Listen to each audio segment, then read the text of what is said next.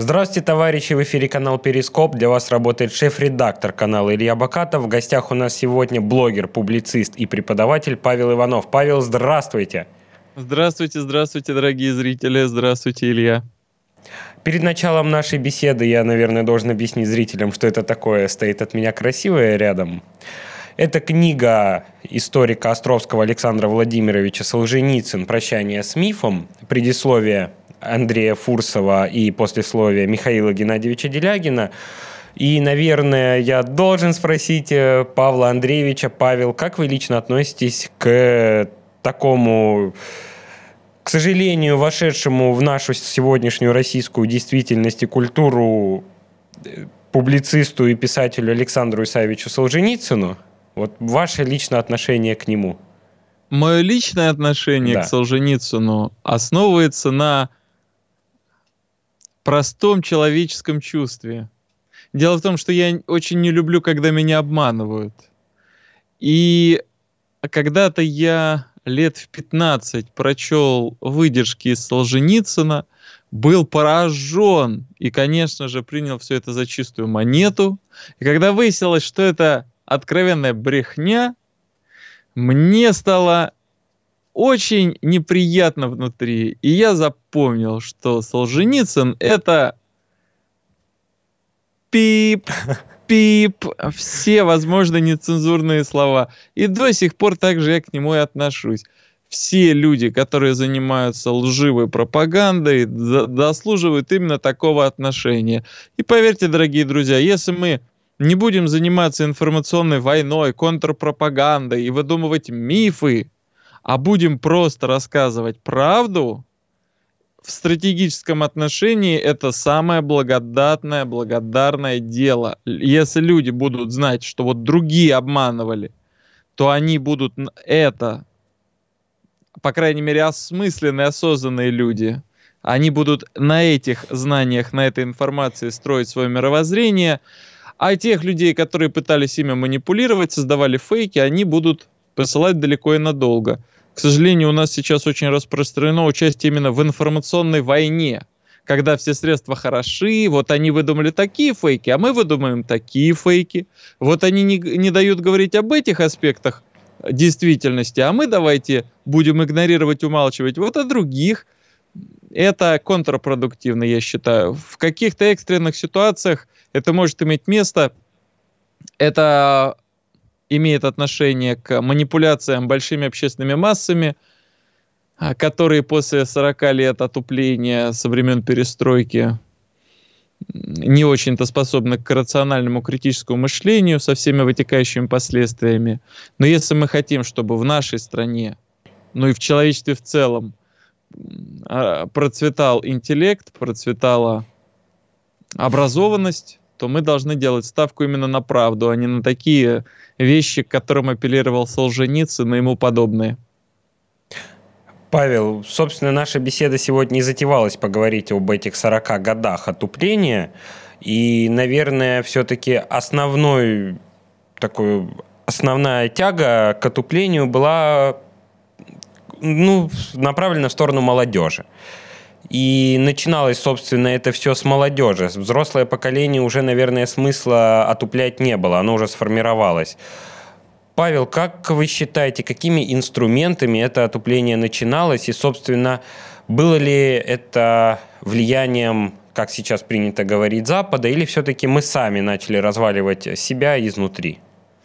Я здесь должен эм, не согласиться. Дело в том, что вот как раз мощнейший контраргумент на это – это вопрос о заряженных банках Кашпировского. Да? То есть в какой-то момент а, нашей действительности выяснилось, что наши замечательно образованные советской школой люди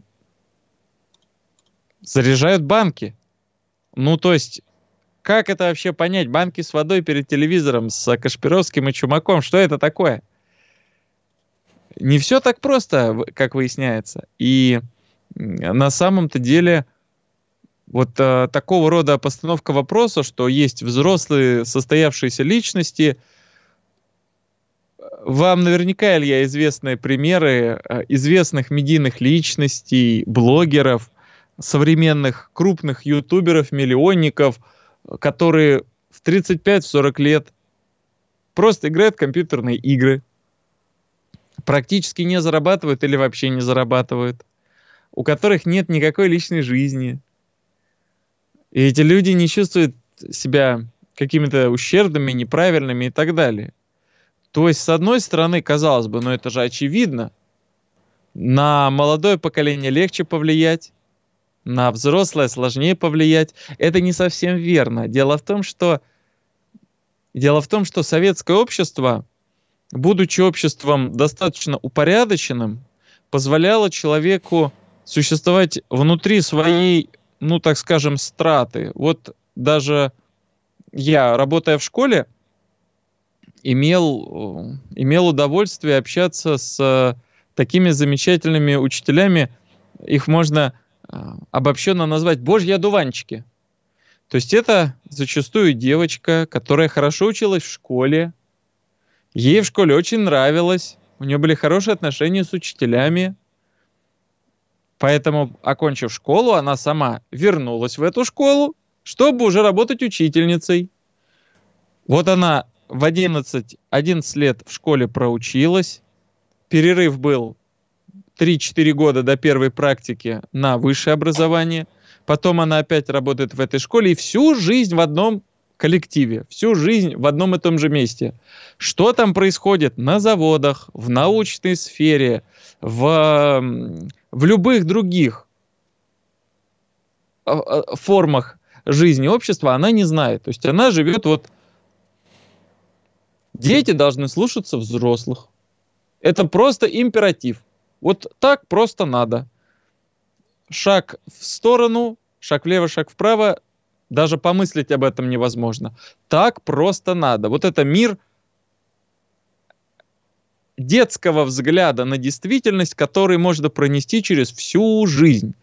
И такие люди были э, в науке, в искусстве, в, на производстве и так далее. Вот они знают какой-то какой свой кусок действительности, а все остальные вопросы, политические, исторические, э, пропагандистские, о, ну, наверное, у нас есть Москва, у нас есть руководство Компартии, у нас есть Совет Министров, у нас есть куча всяких умных дядей где-то там в Москве, Академия наук. Вот они там пусть решают, как мы будем жить. И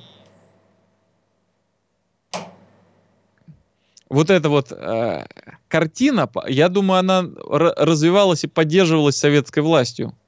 То есть это было в определенном смысле выгодно. В какой-то момент советская власть, то есть власть советов, власть низовой демо демократии, самоорганизации, э, она перестала быть доминирующей. Власть переместилась четко в органы КПСС. Это совсем другое. Это не власть снизу, это наоборот власть сверху вниз. И если у вас все важнейшие решения принимаются в Москве, зачем вам-то быть образованным человеком? Зачем вам-то э, иметь свою какую-то позицию, мнение о происходящем в стране? И вот когда это начало происходить, когда я сейчас могу ошибиться, по-моему, это Конституция 61 или 63 -го года, вот там уже было прописано, да, руководящая роль Коммунистической партии Советского Союза – ну и, соответственно, дальше уже пошло-поехало. Я думаю, что еще с того времени началась вот эта тенденция. И она широко распространялась в обществе уже как раз к моменту перестройки. И вот в перестройку мы вошли глубоко пассивными, уверенными, что ну, хуже быть не может, может быть только лучше. Если нам предлагают демократию, если нам предлагают гласность, если нам предлагают американские товары э, в широчайшем ассортименте, ну, значит, все хорошее останется, и добавится еще каких-то дополнительных опций. Это все мифы перестроечного времени. То есть это все в целом была вот едино, единая линия. То есть постепенно, постепенно люди отказывались от своего вмешательства в политику. И это то, что мы видим до сих пор. То есть, ну, у Путина же, наверное, есть план, ему же, наверное, виднее, а мы будем сидеть, просто ждать и терпеть, пока этот план наконец-то не возобладает. Э, и дети в каком-то смысле, да, на них, по идее, легче повлиять, если этим заниматься, если э, детям уделять внимание, э, разрабатывать специальные методы, специальные основанные на науке методы общения, воздействия с этим новым поколением детей. Но по факту этого нет. По факту у нас педагогическая наука тоже очень и очень сильно отстает. И э, в итоге всех этих в итоге э, всех этих факторов мы имеем то, что имеем. Мы имеем то, что у нас э, дети живут в своем мире, который взрослые не понимают, и когда взрослые пытаются на ребенка повлиять, они ему рассказывают, что курить вредно и всякие другие прекрасные вещи, а ребенок почему-то этого абсолютно не слышит, не понимает, не воспринимает. Вот почему, как это происходит? То не так уж просто ребенком проманипулировать на самом деле. А вот западные специалисты, которые не так давно как раз Андрей Ильич Фурсов написавший предисловие к этой книге, проводил круглый стол в фонде Горчакова. Я его полностью прослушал, ту, ту, ту запись, которая выложена в интернете, она там идет, по-моему, 6 часов, и там как раз был констатирован факт. Западные специалисты смогли э, взломать российскую смеховую культуру. То есть тот барьер от западного влияния, который у нас имелся, цивилизационный барьер, он больше нас не защищает. Наши дети находятся под прямым влиянием западных компьютерных игр, социальных сетей и так далее. Раньше этого не было. Вот теперь, за последние несколько лет, ситуация принципиальным образом изменилась.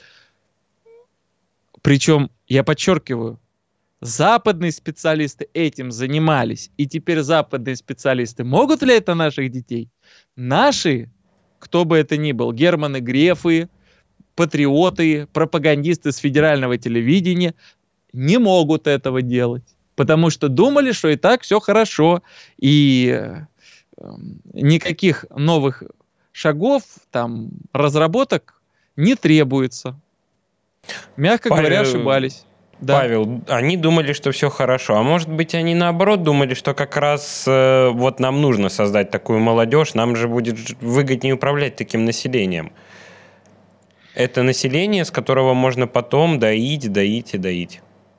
А, я думаю, что здесь даже еще проще э, ситуация. Я думаю, что они предполагали э, зачистку территории от лишнего населения, меньше народу, больше кислорода, как говорится, э, как говорят в народе. А по факту, если нет населения, то некому протестовать по поводу вырубки лесов, загрязнения рек, а, полосования земли угольными разрезами, разработки шахт и так далее, и так далее. То есть по мере того, как наша население сокращается по мере вползания нас в демографическую катастрофу.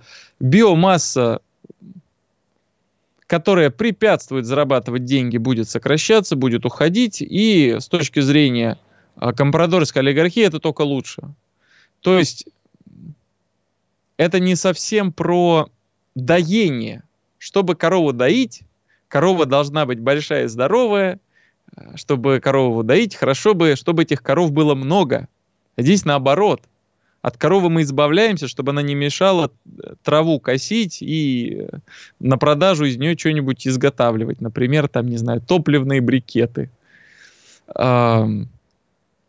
Вот. Конечно, конечно, можно поговорить о том, что это вопрос именно целеполагания нашей действующей правящей элитки, а с другой стороны, вот смотрите, Илья, у нас же а, есть разные люди в элитке. У нас есть люди, которые верят в, в патриотизм. Вот сейчас, например, надо отправить ребят э, на фронт. надо, чтобы наши люди пошли, особенно молодежь, здоровая, молодая, чтобы пошли и были готовы проливать кровь за Русь-матушку. С телевидения к людям обращаются, по радио обращаются, по интернету обращаются и думают, ну, наверное, сейчас мы до них достучимся. А я подчеркиваю, не получится. Потому что это целая наука, которая у нас никого не интересует. Даже чисто с прагматических соображений надо обратиться к молодежи, призвать их идти вперед, на фронт, мобилизуемся, ребята, 18, 20, 25, 30 лет, а молодежь бежит из страны. Это же в том числе вопрос специальных исследований, бик разработок и так далее. Вот у нас этого не было, а на Западе есть. Поэтому Запад успешно будет обращаться к нашей молодежи, а наша и пропаганда, и чиновники не смогут противопоставить ничего. Павел, а вы вообще лично как смотрите на то, что идеологию нашей страны идеологии нашей страны можно избрать патриотизм. Вот нам сейчас кричат с телевидения, что вот мы возьмем патриотизм, нам больше ничего не надо, и это будет здраво и поможет нашей стране выстоять перед всеми преградами, которые перед ней стоят. Это кто кричит-то? Это Олег Матвеевичев, что ли, кричит? Вот у него на днях запрещенные в России экстремисты из команды Навального нашли какую-то европейскую недвижимость, оформленную на ближайших родственников – так он замолчал, почему-то нечего ему ответить по этому поводу. Когда на федеральных каналах начинаются разговоры про патриотизм, а, я думаю, на них просто вообще не, не стоит обращать внимание. А, во-вторых, а что имеется в виду под словом патриотизм? Что имеется в виду? Любовь что к родине. Им... Это настолько я даже а, не хочу сказать, за... да. это не, на... не, то... не просто заезженная вещь, это вещь абсолютно не конкретная. Любовь к родине, это имеется в виду что? Вся история России от э, крещения Руси до э, окончания спецоперации, да, то есть даже со взглядом в будущее говорим. Простите, пожалуйста, по-моему, в 2012 году было поручено создать единый учебник истории. Учебник написать не смогли за 10 лет. Учебник не смогли создать. Ау, алло, ребят, вы о чем вообще рассказываете нам? Ученые, методисты, специалисты по истории не могут понять, что же такое на самом деле Россия, не могут при, написать единый учебник. А уж чтобы эта вся страна разделила такой патриотизм, единые представления о нашей матушке России и на них выстраивала свои ежедневные а, бытовые даже решения, но это как тяжелый бред звучит. Это... Учебник написать смогли, Павел. Евгений Юрьевич Спицын предложил свой учебник, но его это не приняли. Не то. Это не то. Если государство не способно утвердить принять к работе единый учебник, значит его нет.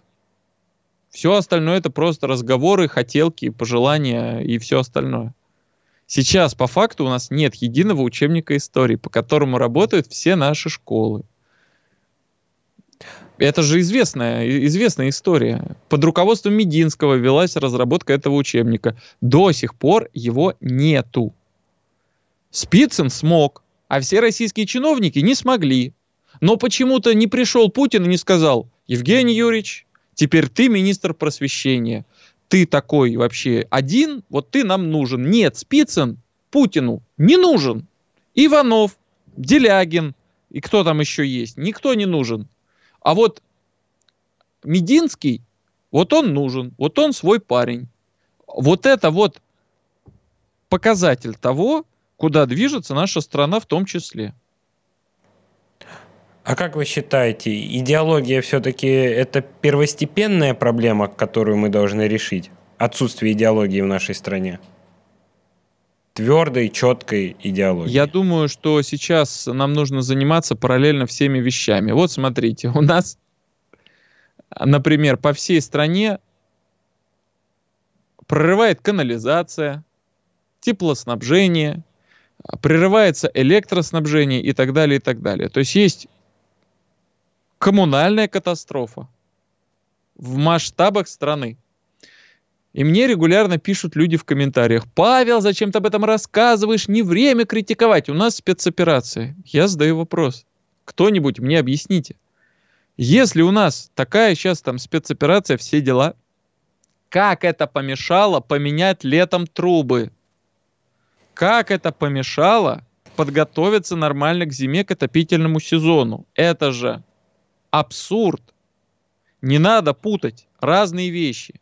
Я уверяю, Илья, что те люди, которые занимаются выработкой идеологии, и те люди, которые занимаются, ну, например, там, разработкой а, стратегии развития образования, это разные люди.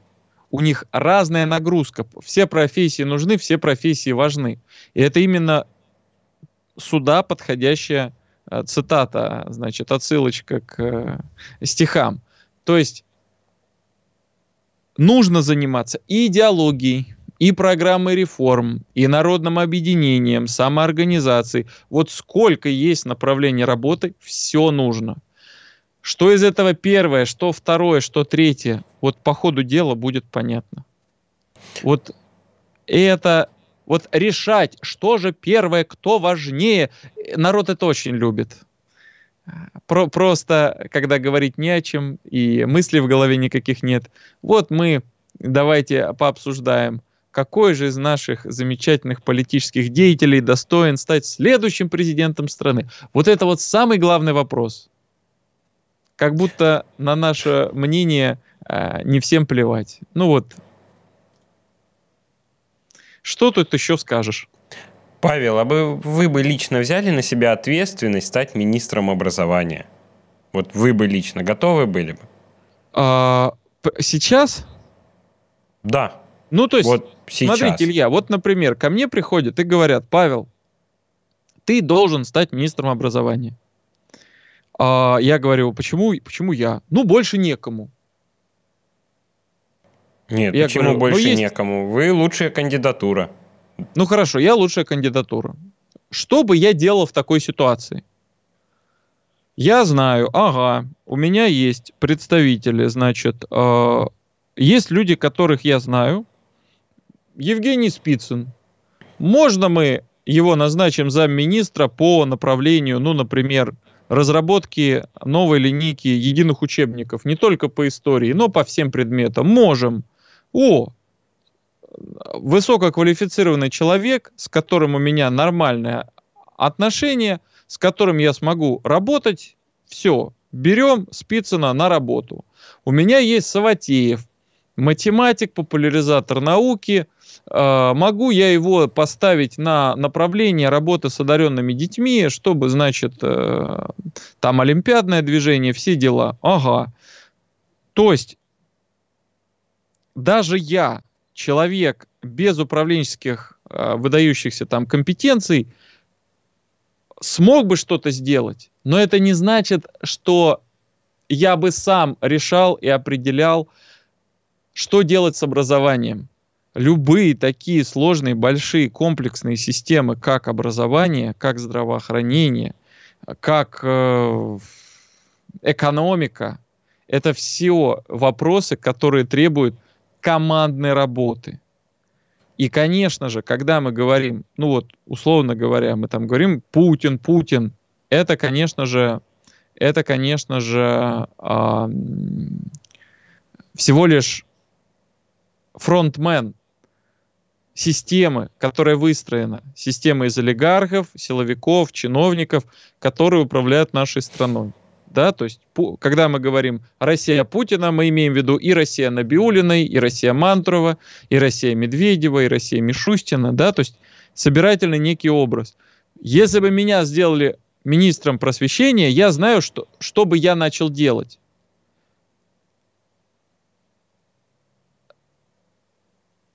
Беда в том, что у нас очень эм, персонифицируют такого рода деятельность что типа вот придет там какой-то министр просвещения сделает все как надо. Если у любого министра просвещения не будет именно команды, то все будет очень плохо. Откуда берется команда? Команда вообще-то это не группа людей, которые там друг, другом, друг с другом знакомы и все остальное. Вообще-то по-хорошему команда это люди, у которых уже есть опыт единой совместной деятельности. Не общение и даже не выступление на конференциях. Вот, например, если там 20 человек начнут, вот им дать какое-то задание, чтобы они вместе что-то сделали, создали, ну, не единый учебник истории, а, ну вот, например, а, провели реформу образования в Пермском крае, наугад, в каком-то регионе России. Вот они туда прибыли, изучили проблемы, переняли дела и провели реформы. На региональном уровне справились, кто-то с кем-то переругался, из 20 человек 5 или даже 10 отвалились, сказали, мы с вами больше дело иметь не хотим, мы вообще хотели делать вот это, вот это, вот это, а вы-то оказалось вот хотите вот это, нам это не нравится, до свидания. Останется 10 человек. О, команда, посмотрели, кто что умеет, кто как именно в работе себя показывает, можно двигаться дальше, можно попытаться перейти на федеральный уровень. И опять же, не сразу в, министр... Министерство просвещения, а, например, в крупнейший наш регион, в Москву, э, в Департамент э, образования и науки города Москвы, или, может быть, в какое-нибудь там агентство стратегических инициатив, или в Комитет Госдумы по просвещению. Короче говоря, у нас людей, которые вообще-то отвечают за образование, за просвещение, официально – в общественной палате, в Госдуме, в Свете Федерации, во всех этих э, стратегических э, наших партнерствах и инициативах около государственных, это же многие тысячи человек на официальном уровне, советники, депутатов и так далее. И, и среди этих людей не найдется команды, Просто этим надо заниматься заранее, этим надо уже сейчас заниматься. На это, конечно, нужны ресурсы. То есть должны найтись, эм, как бы это помягче выразиться, ну, ну, ну, нужен спонсор. Вот я в прошлом году принимал участие в разработке программы развития среднеспециального образования в одном из регионов. Там олигарх, который э, владеет заводом в этом городе, он а, в том числе берет на себя социальную нагрузку. Ему же нужно, чтобы хорошие рабочие приходили к нему на, на завод, а не разъезжались по стране. Вот он нанимает людей, которые разрабатывают эту программу. Я был в их числе. А, меня пригласили. Ко мне в какой-то момент обратился Школьников и спросил, есть ли у меня такие знакомые. В общем, мы с э, коллегой подключились к этому проекту. Она занималась начальным образованием, детскими садами, а дошкольным образованием я занимался уровнем СПО. Ну, что-то мы сделали. То есть, в принципе, такие проекты точечно кое-где делаются. Одна из самых больших претензии к Владимиру Владимировичу за 23 года его нахождения на вершинах российской власти состоит именно в том, что он вот таких масштабных социальных лифтов не организовал. У него что не реформы, все время одна и та же пословица вспоминается. Как, друзья, вы не садитесь, музыканты не, годите, не годитесь, да? То есть вот этого мы передвинем сюда, вот этого сюда, вот этого сюда. Новых лиц практически нету. Ну, Самая у нас есть отличная отговорка. У нас есть отличная отговорка. Нам Какая? Запад не дает. Кто? Запад не дает. Вот а, я учился в школе, нам всегда объясняли, у нас все наверху, там все люди хотят сделать стране нашей лучше. В том числе и в образовании, везде мы стараемся, они там борются, но Запад не дает. Вот не Илья, получается. И, и, Илья, обязательно проверь руки. Возможно, тебя покусал Хазин. Это опасно. Это опасно. Опасно. Павел, большое спасибо, была очень интересная беседа. А что, уже все, мы только 35 минут общаемся. Да, 35 минут, у нас, к сожалению, здесь график, и мы Окей. не можем с него сбиваться. А, Павел, ну у нас же все будет хорошо. Вы хоть под конец вы немного скажите там, что все будет хорошо. А, друзья, товарищи, если мы будем действовать, все обязательно будет хорошо. Вместе мы сила, вместе мы обязательно победим. Вы смотрели канал Перископ. Передачу для вас вел шеф-редактор канала Илья Бакатов. В гостях у нас был блогер, публицист, преподаватель Павел Иванов. Ссылку на книгу вы найдете в описании. Спасибо. До свидания. Всех благ.